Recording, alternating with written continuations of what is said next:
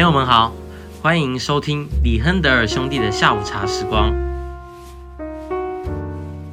今天录制这一集是二零二一年的六月四号，想必就是不用多说，大家也知道今年在历史上发生了什么。这天在大陆被称为五月三十五日，因为这一天不能存在。真的有这种说法吗？变成五月三十五？真的啊，你去百度搜一下五月三十五号，看他会不会写根据我国的政策与法律，该结果不予显示。这应该算是三十二周年，然后一直以来每一年在香港，他们都会大家聚在一起，举着烛光来。纪念这一天，但是因为疫情的关系，加上国安法关系，不知道他们还有没有办法继续这样子举行，然后会不会随着时间越来越多人慢慢忘记这样？因为我听你讲说，像美国的例子，越来越少美国的新闻记者会继续转述这个。没想到才过了三十二年，中国大陆境内已经没有任何地方可以纪念六四，然后也才三十二年，从美国大大小小全民甚至会办很多纪念的演唱活动。来，要大家不要忘记。你知道 Michael Jackson 有一首歌里面就有坦克人的画面吗？叫 They Don't Care About。刚开始就有纪念坦克人的那个片段。从以前全世界到处的人都会声援，到现在会出现赵喜娜道歉台湾不小心把台湾称为国家的这种荒谬的事情，觉得某种程度来讲还蛮可悲的。可以想说，一个历史的悲剧事件，后人在纪念他的时候，到底会过了多久？之后，因为已经隔了那么多代，大家逐渐忘记当时真的发生了什么，所以你很直接的感受，就你不会有那个好像我是当事人的那种感觉。例如，可能现在美国他的祖父母曾经真的是被奴役过的黑人的人数应该越来越少，越来越少。然后，因为你会越来越多代，那会不会到某一代之后，这个记忆会完全消失？那当然，很多人就怕这个说会不会大家就忘记这段历史？但是我相信，如果我们看。人人类历史这么多几千年下来，我们并没有在纪元的每一天都在纪念这种悲惨的事件。你觉得以你来看，到底历史上的悲剧事件，它的纪念的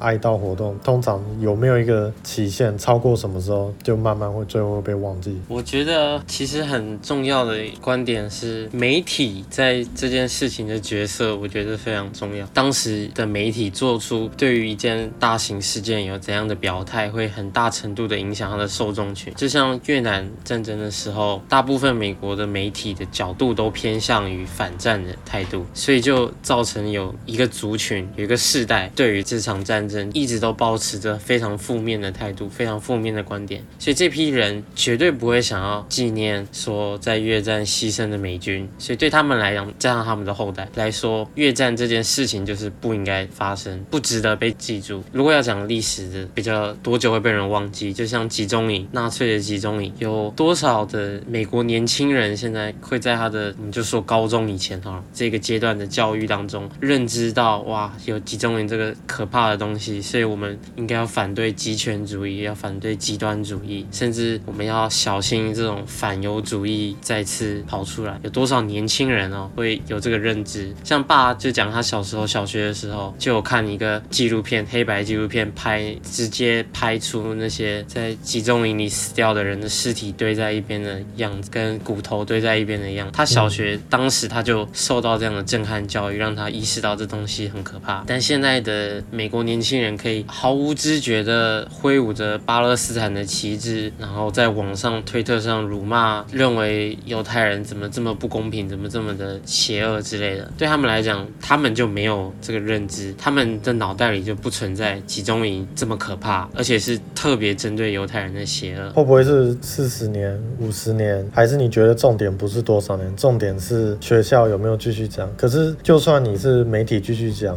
学校继续讲，同样历史书上也有讲发生过这么多悲惨事件，但是还是过了特定时间、特定年数之后，大家对这个的强烈情感就慢慢被冲淡了。哪个部分最有用的话，我觉得是家庭教育最有用，在于无论是维系一个。这种历史进来。那我顺便提一下，我最近在道场跟一个荷兰人聊天，然后他就跟我说，他的祖父是当时纳粹占领的时候，他是祖父是游击队，是反抗军。当时不知道你知不知道，德国在占领法国跟荷兰的占领政策差别还蛮大的。德国在法国就是有维希政权，所以可以理解成算半个自治领，虽然都必须听德国的话，但是至少法国人是法国人在管，所以并不是每个地方都非常的极端的控制。这样子的区别是因为纳粹本身对特定国家比较有好感，所以他这样子区别对待，还是很难说是管理难度吗？很难说，我觉得可能是荷兰离德国比较近吧，所以他觉得荷兰是一个比较重要的战略位置。不知道。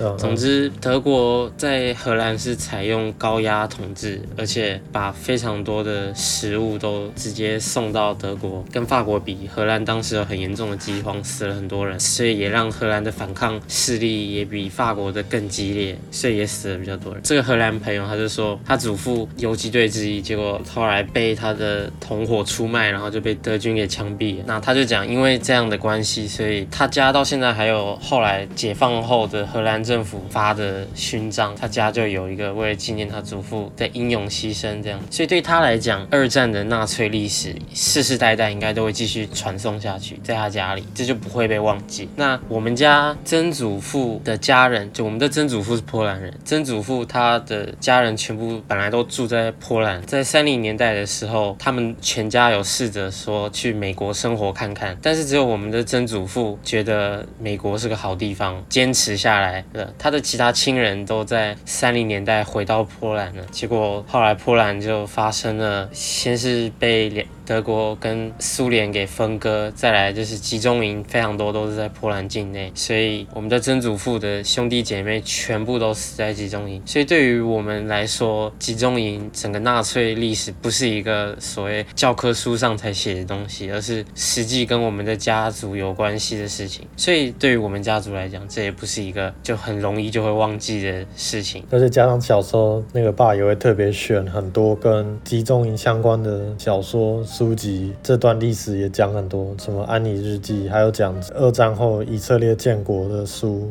当时看了很多本，也是长大你才会知道说，大部分的小孩在这个年龄并不会看这些小说，不是所有人都要看。其实提到这种比较悲惨的事件，犹太历史，我觉得就不得不提到在这阵子最有争议性的事件，就是以色列跟巴勒斯坦的冲突。因为我发现我的社交软体上，可能在 IG、脸书那些美国同。同学平时从来也都不会关注这个事情的时候，突然全部都出来表态，然后一致性的都站在巴勒斯坦那边，会转很多类似像懒人包的小贴图，然后可悲哦，他们觉得非常在乎人权，小孩，小孩子对不对？他们都会说以色列炸死好多小孩子，他们是无辜的，可以理解那些可能一直以来没有关注这个，他们当然他们的出发点是以同理心，就像我们一直以来讲的很多议题上，很多人的出发点都是。是好的，可是他也不想要花过多的时间了解这里的纷争到底具体为什么会这么复杂，为什么会这样子？你觉得有没有办法解释一下为什么会那么多人支持巴勒斯坦，相比以色列是有什么好讯息少掉了？再稍微的从我们的立场，首先我们是犹太人，所以我们当然有立场。那在提到这个以前，有一个美国的时事评论员叫 Ben Shapiro，他在两个礼拜前有录制了一个一小时左右的。的影片来讨论以色列跟巴勒斯坦之间的历史关联，但是是全英文的，所以如果觉得我想要很详细的知道到底是什么鬼，很推荐去听，因为有一个小时，而且他讲的很细致，从耶稣诞生以前讲到当代。好，那接下来让我们用比较简单、比较懒人包一点的感觉来讲。首先，很多人都会聚焦说，哎，巴勒斯坦明明在英国托管时期就存在，那当时在住在那边有很多阿拉伯人，那后来因为英国 要帮犹太复国主义，所以要给他们在这边一个地方住，所以把巴勒斯坦人赶走了，对不对？这大家的认知是这样。然后以色列每年吃越来越多土地，吃到最后，巴勒斯坦人只有加沙走廊，就是所谓西岸，加沙走廊跟西岸这两个小地方，然后就塞了一堆人在那边，住在又贫困又悲惨的环境，还被以色列控制。然后以色列又因为他有武器优势，所以他想炸就炸。可怜的巴勒斯坦人生活在高压统治下，天天哭泣。气，这大概是你的 美国朋友们听到的版本，大概是这样，是那种次等公民的那种感觉。对，多可怜啊！巴勒斯坦自治政府也没有被世界国际承认，虽然他们的国际地位比台湾厉害一点，因为他们在联合国里有席次，叫观察席位，我们连进都进不去。那接下来讲有问题的部分在哪？首先，我以前不知道巴勒斯坦的这个名字的诞生是土耳其在把这个地方占领了后，因为土耳其一开始很讨厌犹太人，所以他们就故意取了这个名字羞辱犹太人用的。所以我们首先要明白一点，没有一个根源的民族叫巴勒斯坦人，这是不对的。巴勒斯坦人的组成是各种不同的阿拉伯民族，比如说埃及人、约旦人，就是各种不同的混合，他们不是一个单一民族。那这个就跟以色列人完全不一样。以色列人就是我们所谓犹太人，他们是非常久以前就存在的。所以一种民族，他们只是一直都被世界讨厌，一直被赶走，从他们住的地方被赶到很远的地方，然后后来才跑回来。这样，巴勒斯坦人还有一个，我觉得很多人不知道，就是以色列的右边是约旦。约旦在以色列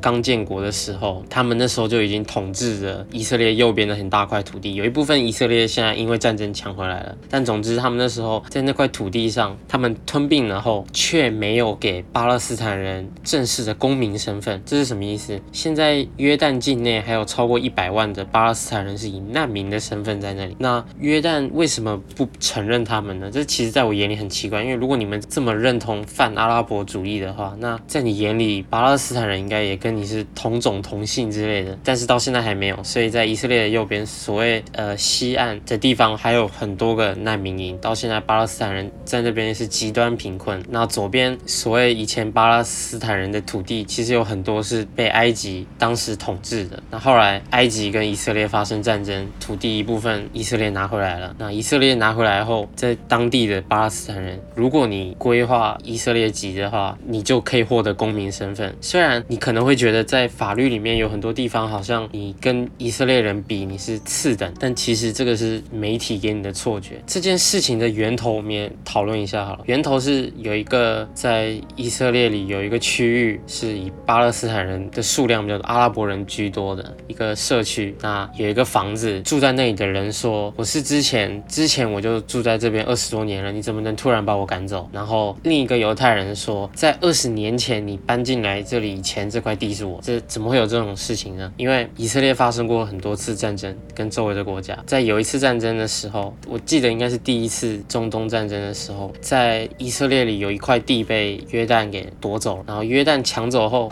把。那块地的全部以色列人赶走，全部犹太人都敢走，然后就跟这些巴勒斯坦人说：“好，那你可以住这里，我给你住。”但是后来过了二十年，发生战争，可能不到二十年，以色列把这块地抢回来了。结果当时的屋主被约旦抢走以前的屋主就说：“我想要我的土地回来，因为这是我的，本来是我的土地。”可是已经有阿拉伯人住在那里。那以色列政府做了一个我个人觉得是呃蛮聪明的判断，就是说，因为现在有人住在那里，所以你不能把他赶走，但是你可以向他收租金。因为这个地是你的，所以你就可以类似成为房东的角度来持有这块地，那对方就可以继续住，只是他要付房租。结果最近的事情爆发的原因就是有人不付房租，法律就觉得你不能这样子，然后就要把这个人给所谓赶走，然后就被别人给煽风点火，变成了一个那种种族冲突。从某种角度来讲，第一个是这个情况是非常少见的，很少见说你买了，你在这边住，然后结果突然因为一个战争，你这个地又归属不同的人，然后你突然要缴房租，或者本来你可能你觉得你已经买下这个房子了，这已经是你的。你说这情况是世界上很少见的。见那对于巴勒斯坦人，搞不好他就觉得很不公平，为什么他本来不用付房租，突然要付？又又不是他故意要住那边，还是 对？就那个区域到底有多少人呢？呃，整个以色列有二十趴的人口是阿拉伯人，所以我说我说住在那个有争议性的那个那个区域，哦、那个区人口吗？我忘我忘记了，只是那个。区域到现在还是以阿拉伯人为核心的区域。以色列明明知道这么的被阿拉伯人给讨厌，但他们还是认为阿拉伯人要住在以色列 OK。所以你看比重都到二十趴了。相对的，整个阿拉伯世界里面的犹太人的比例少到吓人，因为他们讨厌以色列人不是在网上发说啊我讨厌以色列人，他们的做法很多时候是直接私刑伺候。然后很多阿拉伯国家到现在还是可以说算半封建王朝，有一个酋长。酋长说了算，看像沙特阿拉伯做过很多极惊世骇俗的事情，比如说前几年把一个记者从土耳其的沙特大使馆里面把他剁成一块又一块的残忍的杀害，到最后也不了了之。那这些阿拉伯国家，他们对于犹太人的厌恶憎恨，你觉得比较多是跟宗教因素有关，还是就是因为土地利益冲突，还是是本来是宗教的因素，然后土地强化了憎恨？我觉得要顺带一提，其实有一部分我觉得跟冷战背景有关，把这个憎恨加差距。在英国，因为当时在二战的时候，二战爆发的时候，他承诺说我们会试着让以色列建国，所以很多犹太人无论是捐钱给英国政府，或者是实际参军，有一些独立兵团是几乎都是犹太人组成，要帮助英国打赢二战。所以可以理解成当时的犹太人的角度是：第一，反抗法西斯，因为法西斯杀害犹太人；第二，帮助资本世界的资本主义阵营来对抗。相对的，阿拉伯人就觉得说，哎，英国怎么可以做这样的承诺？所以让很多阿拉伯人转而支持了社会主义阵营，支持了苏联。所以在当时的埃及，纳瑟政府就跟苏联买了很多武器。虽然呢，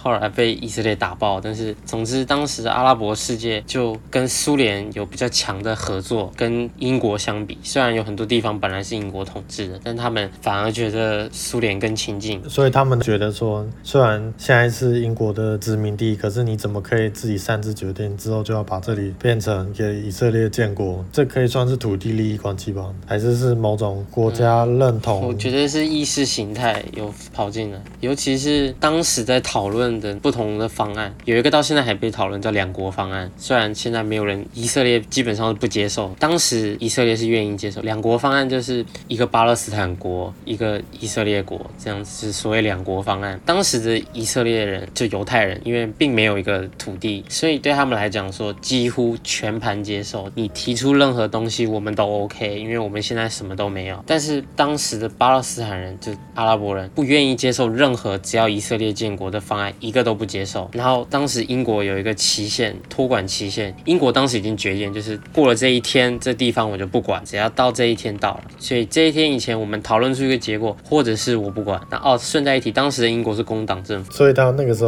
最后有讨论出什么结果吗？就是没有，英国就有啊，最后诞生以色列了，有结果啊。阿拉伯有妥协吗？没有妥协啊，所以很快就爆发第一次中东战争。那为什么最后英国决定以色列建国？有一个很重要的原因，因为在当时讨论方案的时候，以色列人是很希望他们能建国，所以他们对英国政府进行了比较。多的说服的活动，跟要美国也有释放一些压力，主要是要表达说，其实我们好不容易想找个地方安定，你就让我们安定下。那阿拉伯人采取的做法就不一样，阿拉伯人觉得说，你怎么可以让以色列人建国？所以我们就要用暴动的方式来回应你。所以从那个时代开始，阿拉伯人就开始制造各种小纷争、各种混乱。就一开始可能就是那种小型的武装冲突，小型的，我们还不会，当时还不会用恐怖袭击的说法，就给英国政府制造很多麻烦，所以英国政府就觉得，那我到底为什么要继续忍受这个不合理？所以在英国把这种放到天平上量后，就觉得，嗯，那还是支持以色列建国比较合理，所以就做出这样的判断。因为他建国之后爆发非常多的各种大小型战争，应该说他大部分都防守住了，都打赢了。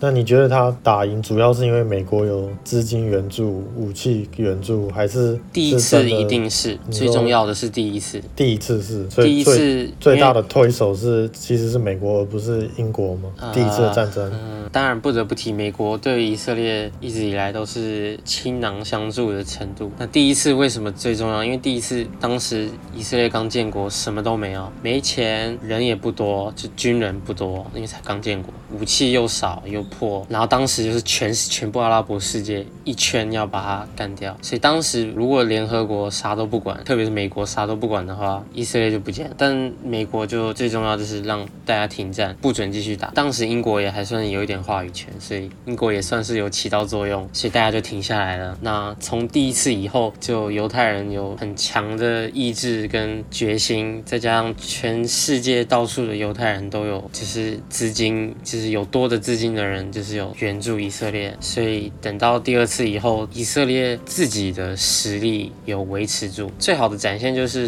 赎罪日战争又叫六日战争，因为以色列的情报机构收到消息说，诶，埃及打算在安息日，犹太人礼拜六他们会去教堂，叫安息日。埃及打算在安息日这天去进攻以色列。没有，他们刚好是在犹太新年吧？啊，是犹太新年，对，是犹太新年。因为犹太新年的一个特点就是，你从太阳下山到第二天太阳下山之间都不能吃东西、喝东西。对。然后，因为他们觉得你在这一天，你应该要认真回想你过去一年做错什么事情。因为你不吃东西，你也不能工作，连灯的开关、啊、冷气开关都不能碰。所以是赎罪日战争。所以等于就是整个国家应该算是比较虚弱的状态。所以，所以他就挑这个时机。所以，因为他们收到这个情报，所以以色列先发制人的反击，然后就在短时间内把埃及的空军跟坦克全部都炸掉，这真的很猛。埃及就从此变成一个只敢张嘴不敢动手的国家了。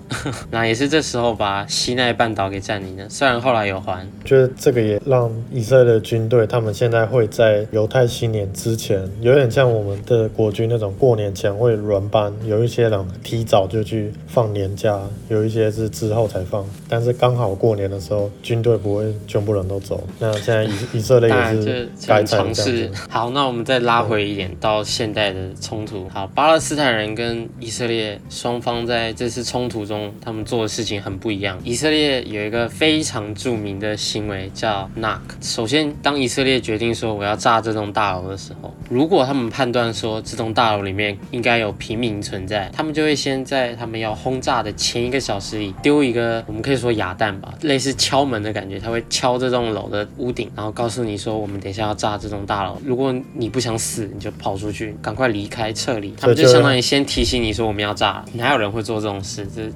非常不符合逻辑。如果你要给对方造成伤害，因为会有这出发点，就是因为以色列的国防军 IDF，他们的目标是摧毁哈马斯，目前统治着巴勒斯坦人的组织叫哈马斯，他们的目标是要打击哈马斯。不是一般人，所以他们就会做这件事情。甚至推特有一个片段，就是有人录一段，有一个 IDF 的指挥官打电话到一栋大楼里，跟他说：“我们等一下要炸这栋大楼了，请你赶快撤离。”然后那个人就说：“哦，我们我们撤离不了，我们没有办法。”然后那个人就就说：“你再不撤离的话，你跟里面的小孩子都会死掉。”然后那个人巴勒斯坦人回他就是：“哦，如果我们有小孩子死掉，那更好，正好可以成为烈士来抵抗你们。”是。讲出这种非常匪夷所思的想法。如果我们要用中共术语，就是要让烈士的鲜血化成我们的力量之类的这种非常的草芥人命的做法。那可能我们要就是稍微再退后一步，就是为什么以色列军现在要开始打击哈马斯，要炸这些？这可能要解释。哈马斯是什么？哈马斯是一个巴勒斯坦一直都有各种不同的组织来对抗犹太人。哈马斯跟很多人认识知道的巴勒斯坦解放组组织不一样。巴解这个组织呢，它算是说，我承认有一个东西叫以色列，但是我希望我们能有更好的待遇。巴解，那哈马斯呢，是以色列人都应该死掉，一个以色列人都不应该存在。我们不承认以色列，不承认任何跟犹太人有关的东西，这是哈马斯。其实他们的极端程度是有差异的。那二零零六年还是二零零八年的时候，在现在的那个加沙海岸有一个投票，我们可以称之为民主选举吧。那哈马斯当时赢，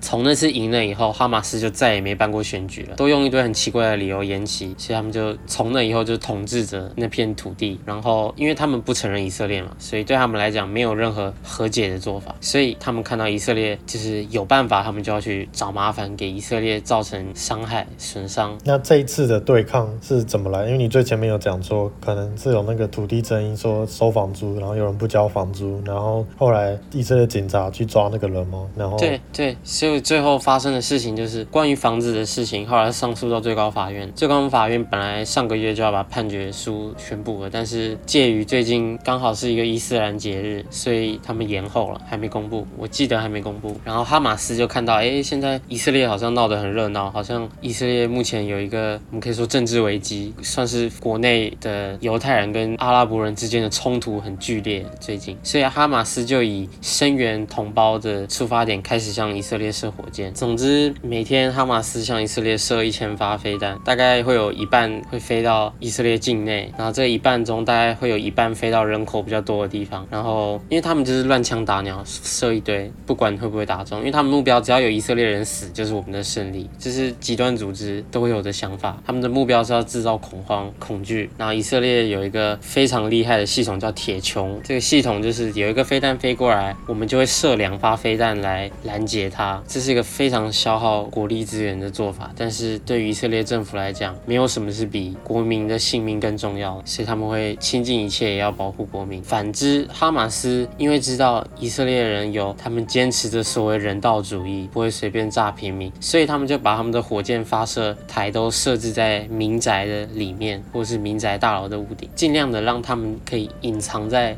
一般群众当中，所以让以色列不能放开手脚的去摧毁他们。然后这过程中就会有平民伤亡。那发生平民伤亡时，你的那些所谓美国的年轻朋友们就会觉得，哦，以色列怎么无辜的杀害这些人？这是一个角度。当然，还有另外一个角度是在美国这种支持巴勒斯坦跟各种奇怪的平权运动都捆绑在一起，像是黑命贵运动跟 LGBT 运动都跟巴勒斯坦自治运动捆绑在一起，是一个非常诡异的现象。明明 你如果在巴勒斯坦，你是 LGBT 的任何一种，你都会被他们处死。所以我觉得这真的非常可笑。因为我所听到，我觉得最夸张的一个解释是，今日秀那个 Trevor Noah，他以以色列是大孩子，然后巴勒斯坦是小孩子，就有点像哥哥跟弟弟打闹，然后哥哥力气就是比较大，所以要让弟弟要让一下。他很奇怪的这种比喻，很像小时候不听话小孩一直在那边乱打你乱打你，可是因为你力气就是比较大，你一推他就会受伤严重，所以你就让他一下嘛。因为像亚洲有些父母也会这样子讲说哦，人家就是年纪比你小，你就让他一下嘛。可是问题是，这是很怪的比喻，就是对方是射一千个飞弹，真的可以杀死人的，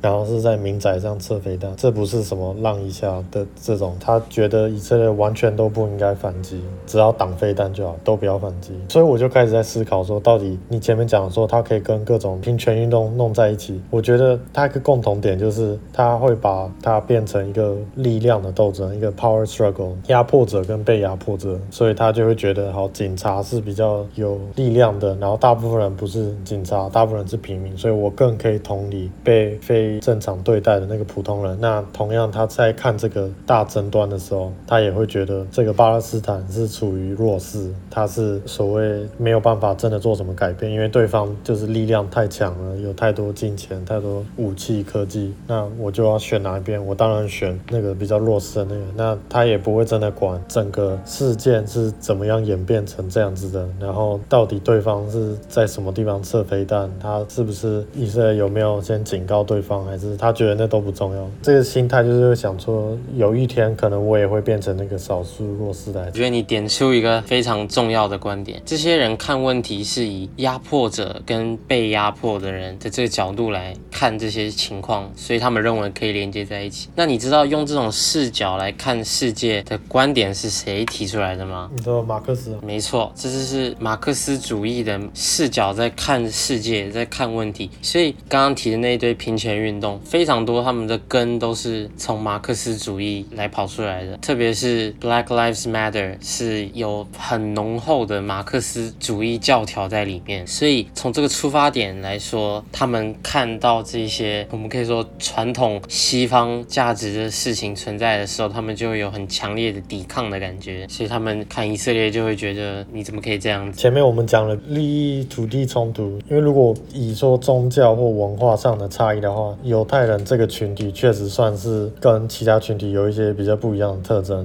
它不像可能基督教、天主教还有什么摩门教，很主动的传教，很主动的说有人加入啊，真的是拯救一个人，越多人加入越好。我们就是要传递我们的宗教理念，我们的世界观。犹太人不会传教，那会不会这种有一点好像不是完全合群的，有自己的明显的界限，不是你想加入就能加入的这种文化？一方面就是可能很多人生活中，你就会看犹太人，大部分他就是认识比较多犹太人都聚在一起，或者是他就是那种社交圈，你平时你不会这么容易的就遇到一个犹太人，除非你本来就是有特别有意识在寻找要接近。那你越不认识，你就越不了解。感觉了非常多，我大学的同学或者对于比较支持这些巴勒斯坦的，我不清楚他们生活中到底有多少是真的有认识。他们应该，他们应该没有任何一个人是信阿拉伯教，只是伊斯兰教，应该没有一个人。所以你的社群的那些人的，呃、你说不一定是需要真的认识或了解，所以你觉得？首先，那些人的观点在我眼里没有任何价值，因为他们并没有花够多时间去了解他们在看什么，所以这种人的观点，我觉得呃没什么价值。就跟你随便跑到一个路人的 clubhouse 里面，然后听一些奇怪的人在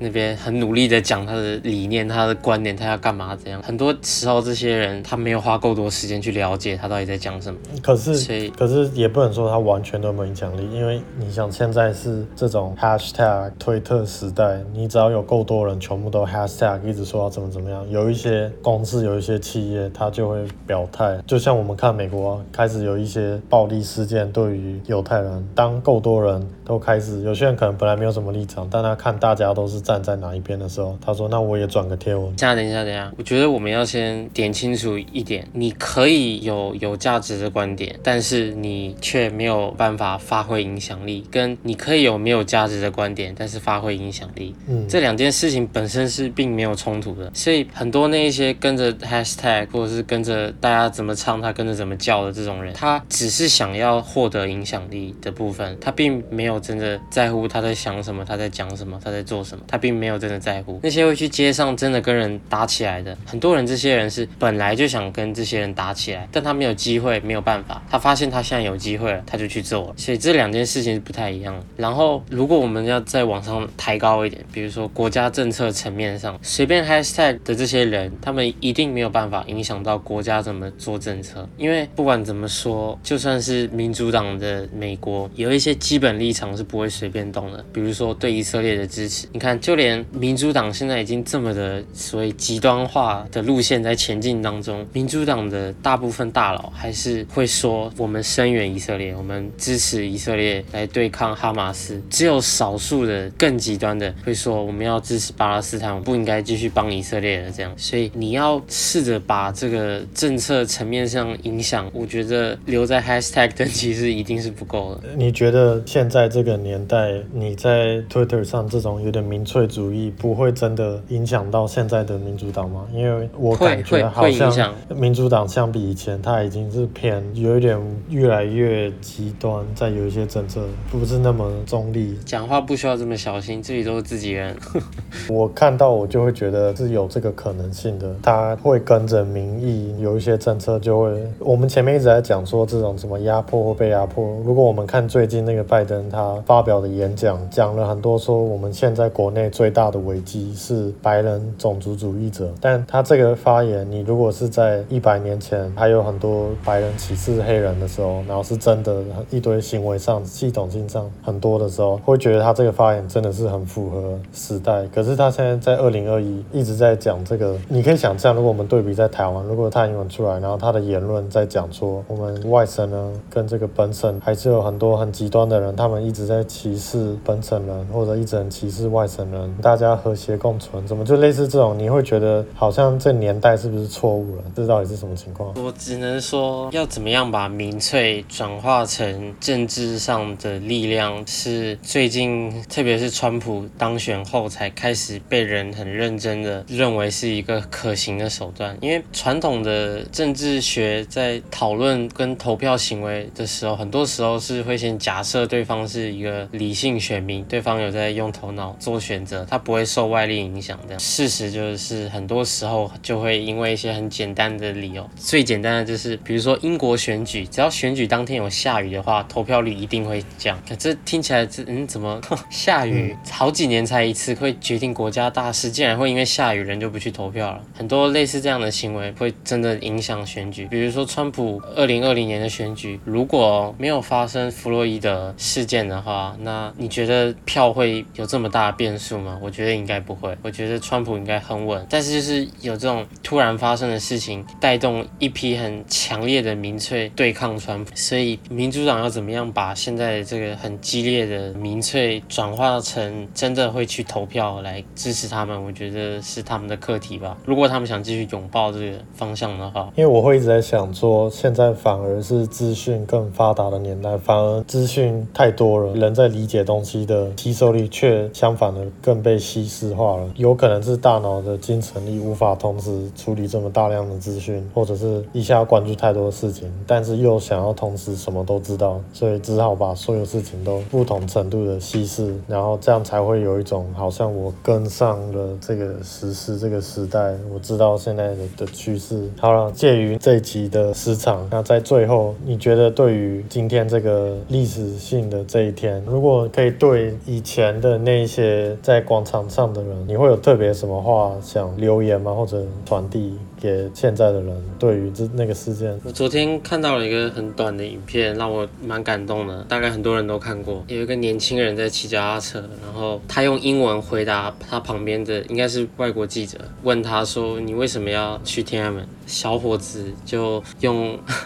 浓厚口音的英文回答说：“It's my duty。”会把想要改变国家来当做己任的这种对于未来充满着奋斗精神的。青年大概天安门广场就是把最后一批这种青年给残忍的杀害了吧？现在大陆也一直在流行所谓躺平主义，这其实就是一种你已经放弃抵抗了，因为你知道抵抗就是死，就我抵抗我生活也不会变好，我不抵抗我搞不好还可以扯国家后腿，说不定还能造成一点改变也说不定。面对现实的各种困难，他们觉得我躺平还比较好。跟以前的青年明明知道，因为当时文革才结束，所以这。些年轻人不可能是不知道，说你要是跟政府唱反调会发生什么，他们一定是很多人是知道的。但是这一批，特别是大学生，当时中国大陆的录取率只有不到百分之四，所以你要是能上大学，你是真的很厉害的人。这些人还是愿意豁出去了，就是要去天安门来向政府表达他们的意见，表达他们的愿景。我觉得这个意志非常让我感动。再拉回到最开始，你说什么样的情况会让这个历史被忘记？我觉得当有一天。特别是台湾人一样，跟大陆某种程度可以说是同文同种的台湾人，当他们看到大陆如果要发生这种民主运动的火花时，台湾人不会觉得我要声援、我要支持的那一刻，那我觉得可能才是真正的所谓六四在台湾被遗忘。如果六六四这个词对于台湾人来说只是一种攻击小粉红的语言，用来攻击大陆人的武器的话，那我觉得才是真正让八九学运、六四天安门这个事情变得。真正的失去它的意义啊，那才是真的被遗忘。